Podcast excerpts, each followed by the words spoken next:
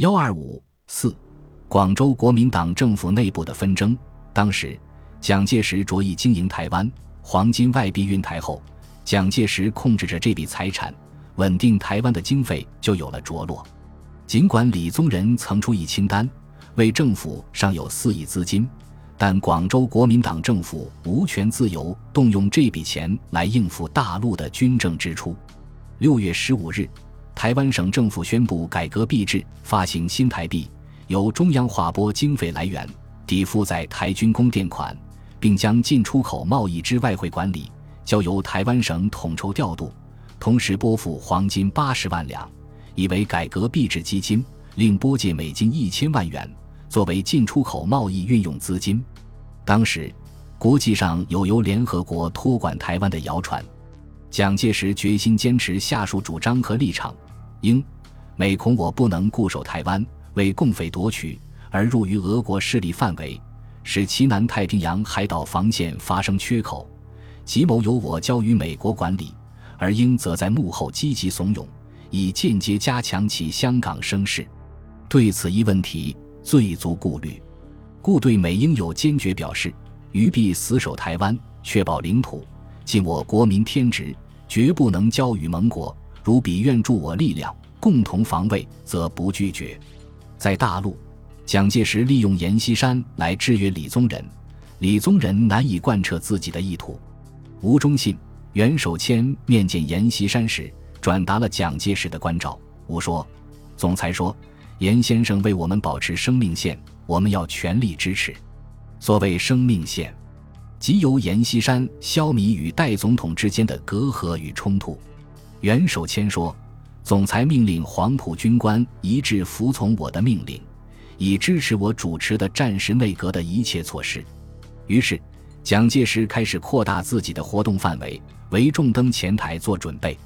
六月二十二日，他向吴忠信表示，将于下月初到广州成立非常委员会，并巡视重庆等地。二十四日，他从高雄到达台北。定居阳明山，建立他的指挥中心。同日，他通知在广州的国民党的秘书长郑彦芬，定于七月一日起设置总裁办公室。他以强化党权的方式来强化他对政局的操纵。在这个办公室下面设立设计委员会，下分党务、政治、军事、外交、财政、文化宣传等六个组。七月四日，蒋介石在接受美国记者访问时。坦然以最高领袖自居。自孙总理逝世以后，余即继其为领导国民革命之领袖，早已献身于国民革命，以谋中国人民之自由与国家独立。今后仍以革命领导者之地位，自将继续完成此一负托之重任。故于个人之地位，绝不在于政治上职权与民意之有无，而对于领导国民革命之责任，则始终不容放弃。七月十四日，蒋介石于访问菲律宾回国后，即赴广州，翌日与李宗仁会晤。然而两人隔阂很深，谈话不得要领而散。十六日，中国国民党中央常务委员会与中央政治委员会举行联席会议，成立中央非常委员会，以蒋介石为主席，李宗仁为副主席，孙科、居正、于右任、何应钦、阎锡山、吴忠信、张群。吴铁城、朱家骅、陈立夫为委员，隶属于中央执行委员会，代行政治委员会职权。四月二十二日讲，李杭州会议时的拟议得以落实，蒋介石也就名正言顺的以革命领袖的资格，重新公开出来指挥全局。李宗仁在政局中的分量也就越来越轻了。当时，桂系刻意经营两广。白崇禧认为广西部队必须入粤保卫两广，因此急切要求重掌国防部，以便调动兵力进行部署。七月三日，白崇禧派李品仙到广州向李宗仁陈述。蒋介石到广州时，李宗仁又提出了白崇禧出场国防部长的问题以及保卫广东问题，与蒋商量。当时两广将领希望白崇禧出场国防部长后。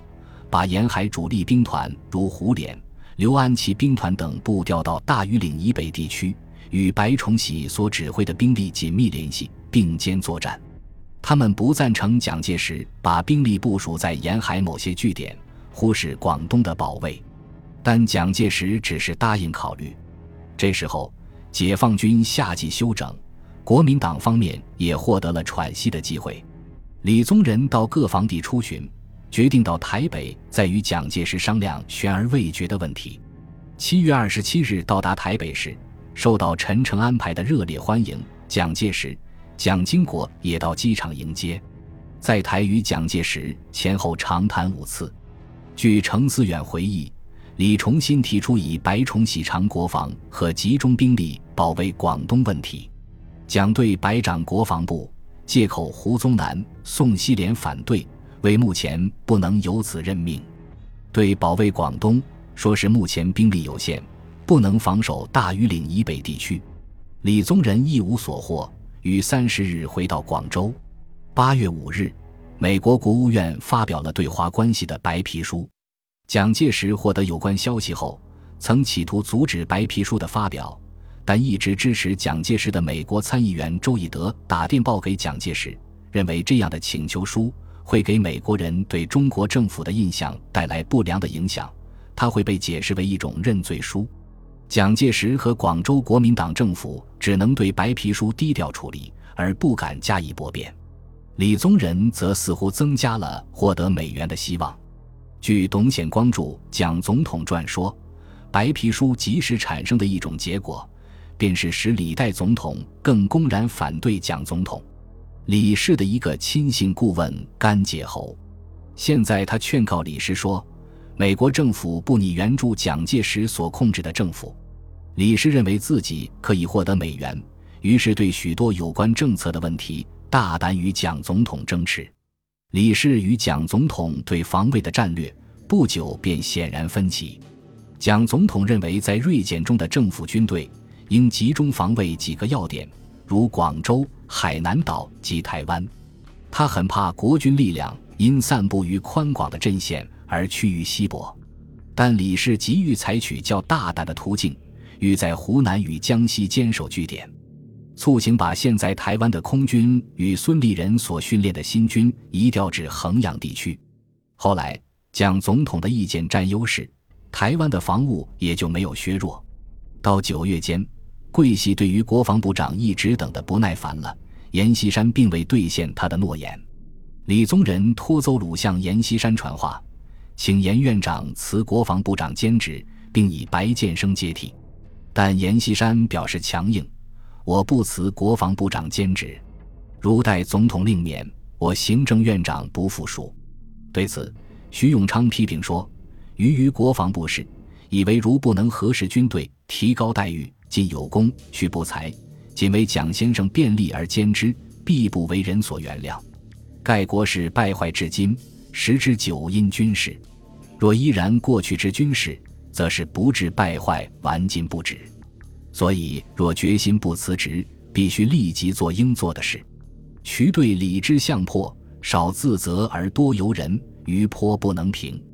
当时，蒋阎方面认为，白崇禧如就任国防部长，必致免胡宗南、免汤恩伯，甚至免陈诚。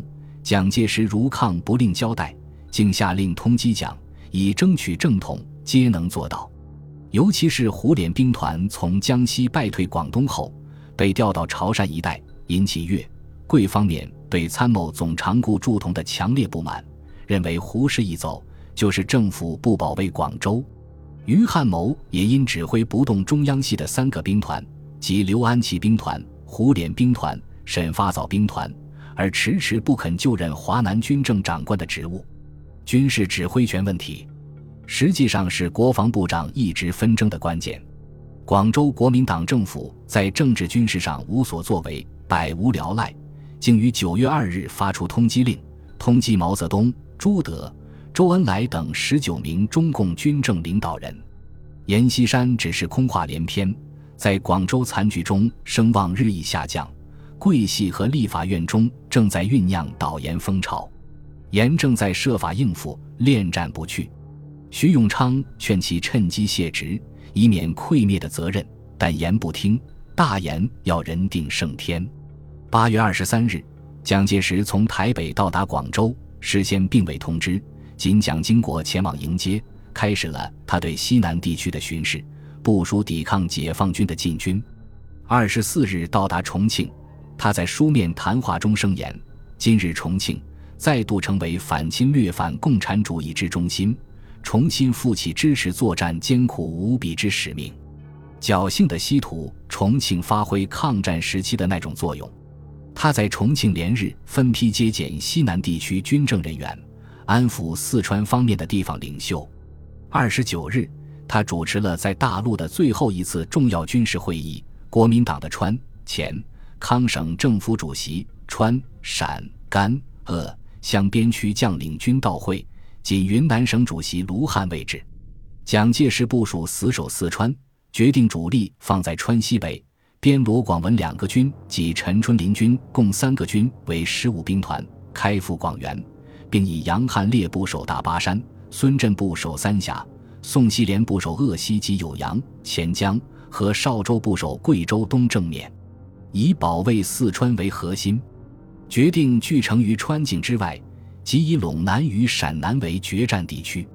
当时，胡宗南主张在西南的国民党各将领联名请求蒋介石长期住在重庆或成都就近指导，但蒋介石没有同意。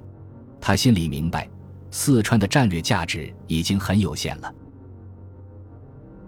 本集播放完毕，感谢您的收听，喜欢请订阅加关注，主页有更多精彩内容。